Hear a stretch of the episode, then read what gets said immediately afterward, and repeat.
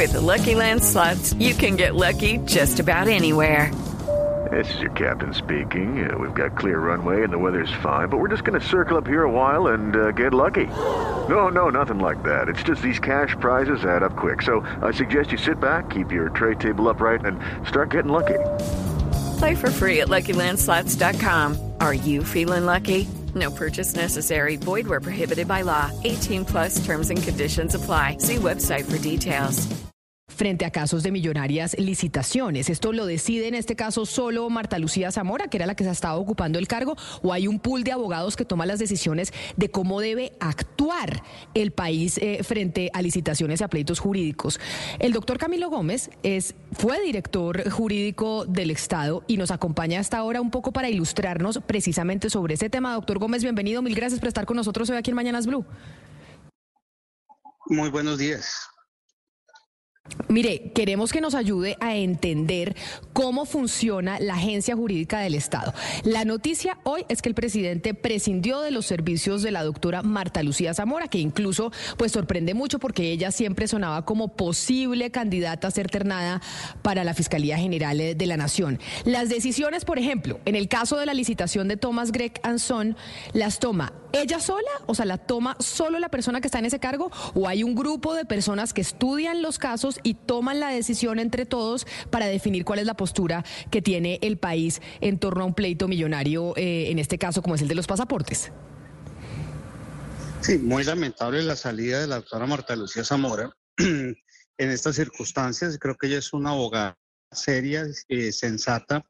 Eh, quien debió haber renunciado debió haber sido el canciller, que es el responsable de que se haya llegado a esta situación desde el punto de vista jurídico. Es decir, si el canciller hubiera cumplido bien su trabajo, la licitación se hubiera cumplido adecuadamente y no estaríamos en esta discusión. Internamente en la agencia no es posible tomar decisiones uno solo. Existe un comité de evaluación de las circunstancias jurídicas, de los riesgos jurídicos, eh, y esa instancia, ese comité instancia de decisión para determinar cómo se interviene, si se interviene o no y cuál es la posición que se debe tomar. Hay todo un equipo de defensa nacional, expertos en contratación, pues que le han ahorrado a Colombia millones y millones de pesos, que junto que es el grupo que apoya a la directora en este caso y a quien con seguridad le consultó. Esto es, no es un capricho de la directora de la agencia, sino es un capricho del canciller y del presidente que le va a costar muchísimo dinero a los colombianos. Y yo creo que la responsabilidad no es de Marta Lucía Zamora, es del canciller Leiva. Y quien se debió haber retirado del gobierno debió haber sido el canciller, no la doctora Marta Lucía.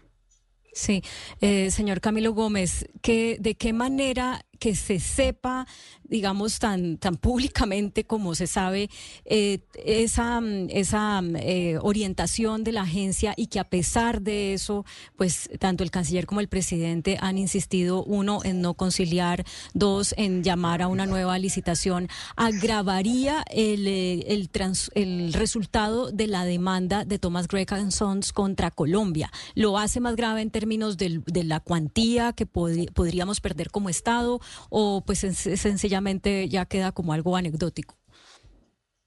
No, no, esto no es simplemente anecdótico, es muy grave.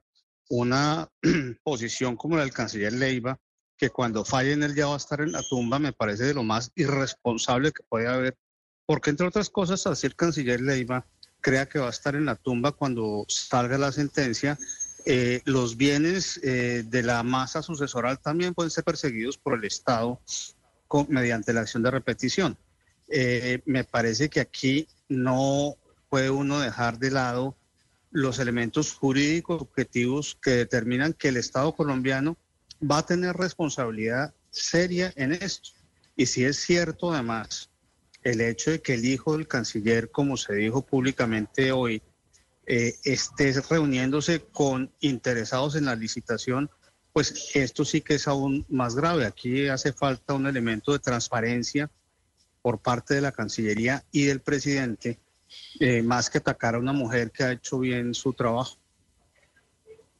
Eh, doctor eh, Camilo Gómez, eh, quisiera que habláramos un poco de la interpretación de la norma, porque uno podría decir, digamos, que el canciller Leiva no interpretó la norma de la misma manera, que hubo un conflicto de interpretación de la norma entre él y la doctora Zamora. pues además del asunto de transparencia que usted está diciendo que es fundamental, pero pues no tenemos todos los elementos en este momento para referirnos a él en profundidad, porque no, no contamos con los elementos. Pero le pregunto, en ocasiones anteriores, cuando ha habido problemas de interpretación de la norma entre dos, digamos, dos agencias del Estado eh, o dos partes del Estado, ¿cómo se resuelve esto? Porque pues aquí se resolvió con una renuncia, pero pues usualmente ¿cómo se resuelve eso? Pues no, no debería resolverse con la renuncia de la directora de la agencia, porque es precisamente la agencia la llamada a dar la mejor guía y orientación para defender al Estado, no al gobierno de turno. Es decir, no se, la función de la agencia de defensa jurídica del Estado no es defender una decisión de un ministro o de un presidente, sino es defender la posición jurídica que evite mayores costos a todo el Estado colombiano. Y ahí obviamente la interpretación, si es distinta, pues tendrá que llegarse a un acuerdo sobre la manera de llevar ese litigio. Pero eh, debe predominar obviamente la interpretación de la agencia, que es la que tiene los mayores expertos. Es que para ponerlo en términos prácticos, la agencia le ha ahorrado al país cerca de 70 billones de pesos. ¿Será porque algo hace bien? Se gana más del 80% de los casos.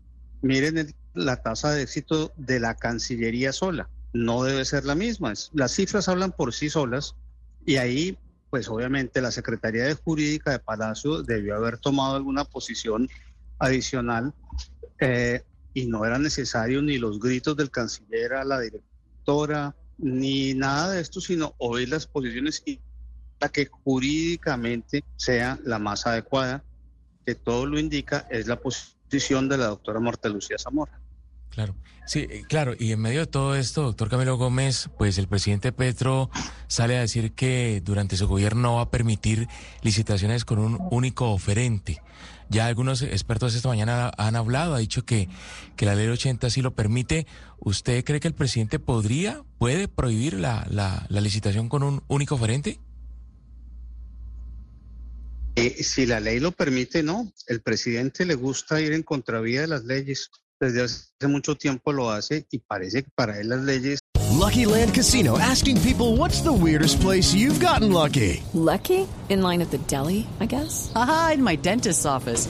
More than once, actually. Do I have to say? Yes, you do. In the car before my kids' PTA meeting. Really? Yes. Excuse me, what's the weirdest place you've gotten lucky? I never win and tell. Well, there you have it. You can get lucky anywhere playing at LuckyLandSlots.com. Play for free right now. Are you feeling lucky? No purchase necessary. Void where prohibited by law. 18 plus. Terms and conditions apply. See website for details.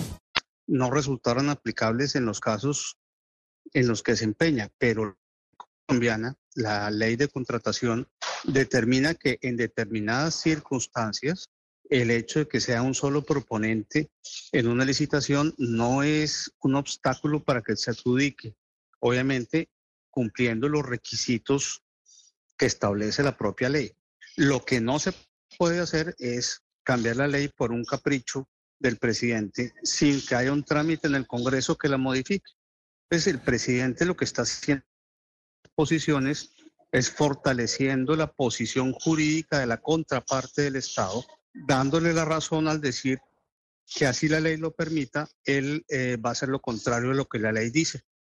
Eh, ese es un problema muy delicado y, y acaba convirtiéndose curiosamente el presidente de la República y el canciller en las primeras fuentes de pruebas en contra del Estado por esas declaraciones jurídicamente irresponsables. Doctor Gómez, yo interpreto de eh, lo que dijo el presidente Gustavo Petro en torno a la exdirectora eh, jurídica del Estado, Marta Lucía Zamora, es que ella pues se va no solo por este tema de Thomas Greg Anson, sino por otras cosas.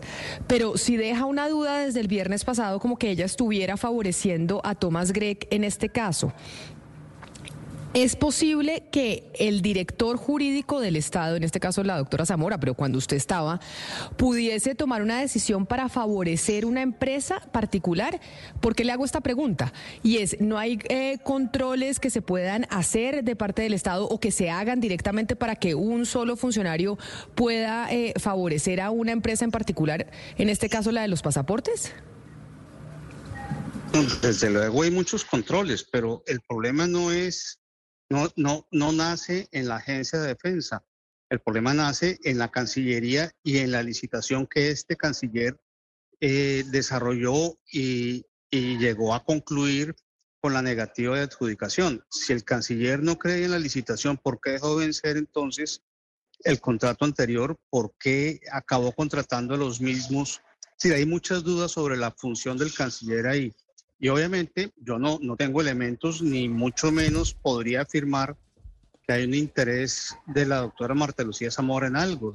Todo lo contrario. Eh, las revelaciones sobre la participación del hijo del canciller en reuniones mostrarían que el interés particular está en cabeza del canciller.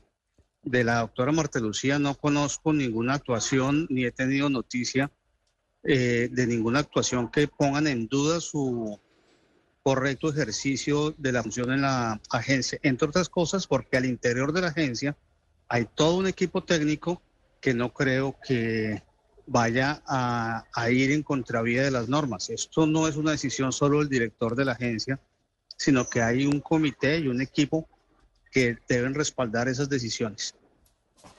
Señor Camilo Gómez, quiero mm, aprovechar su experiencia como negociador de paz para cambiarle de tema. Usted fue negociador de paz en el gobierno de Andrés Pastrana, en el proceso con las FARC, para pedirle un comentario sobre el fallo de la Corte respecto a la ley de orden público que deja, eh, declaró inexequibles algunos apartes de esa ley y que de alguna manera eh, restringe las, las libertades que quería tener el gobierno Petro para llevar a cabo su plan de paz total.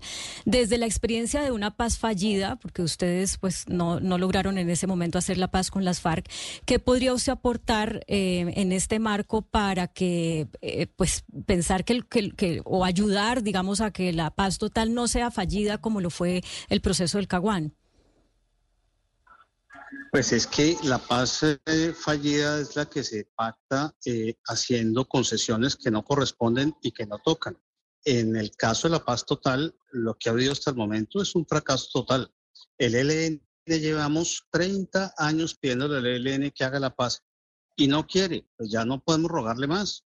Lo mismo la negociación con los grupos relacionados con el narcotráfico no es una negociación de paz, es una negociación de intereses económicos y por lo tanto, pues la, las normas existentes y lo que el gobierno quería hacer eh, abusando de figuras como la de los voceros de paz, eh, etcétera, que están nombrando a, a todo amigo del gobierno, lo nombraban para sacarlo de la cárcel como gestor de paz, pues eso implica abusos incluso del mismo derecho constitucional a la paz, porque no se puede en nombre de la paz llegar a utilizar figuras que no son para eso o negociaciones que, que no son orientadas a buscar la paz como las negociaciones con los narcotraficantes.